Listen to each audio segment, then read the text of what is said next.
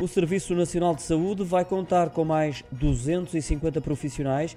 Serão contratados para melhorar a capacidade de resposta do SNS, revelou em comunicado o Ministério da Saúde, que irá avançar com um concurso. Estará aberto a jovens médicos recém-formados também a médicos que não tenham vínculo definitivo no SNS ou a profissionais que se encontrem fora do modelo público.